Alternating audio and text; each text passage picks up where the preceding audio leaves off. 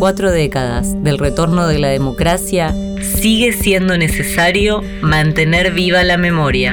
Hola, soy Daniel González, profesor de la licenciatura en Comunicación Social y director del Departamento de Ciencias Sociales. Eh, bueno, ante la pregunta disparadora de por qué mantener la memoria activa,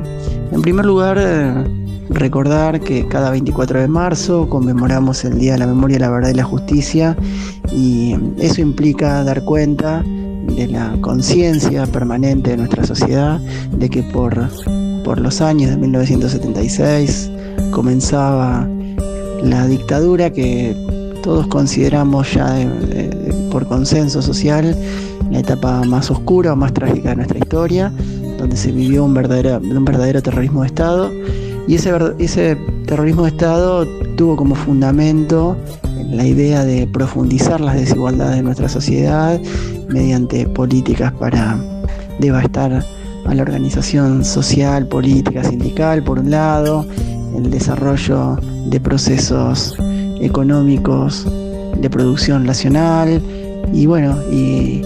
y consigo todos aquellos ciudadanos y ciudadanas que se comprometieron por seguir trabajando en un mundo más justo fueron justamente las víctimas de aquel terrorismo de Estado. Entonces no solo tenemos que, recordar, mantener la memoria activa permanentemente para no volver a cometer como sociedad el mismo error de volver a una etapa o de permitir una etapa de clausura institucional, sino también recordar a quienes se comprometieron y muy en particular este año que estamos cumpliendo además nuestro país un aniversario, el 40 aniversario eh, de esta nueva etapa democrática que vive nuestro país, que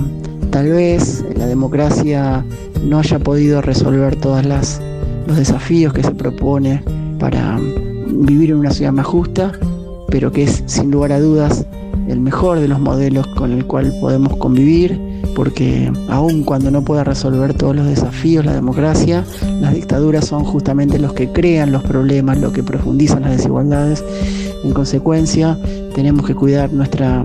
vida institucional democrática como el más importante de los modelos este, en el que se pueden garantizar las distintas formas de participación organizada de la sociedad e incluso individual.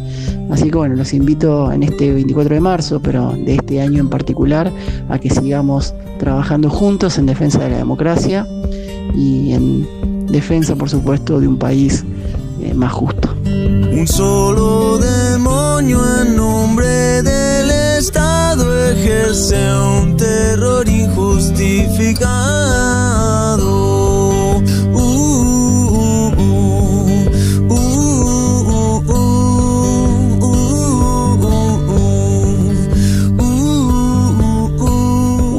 de la Comisión por los 40 años de Democracia de la Universidad Nacional de Quilmes y UNQ Radio.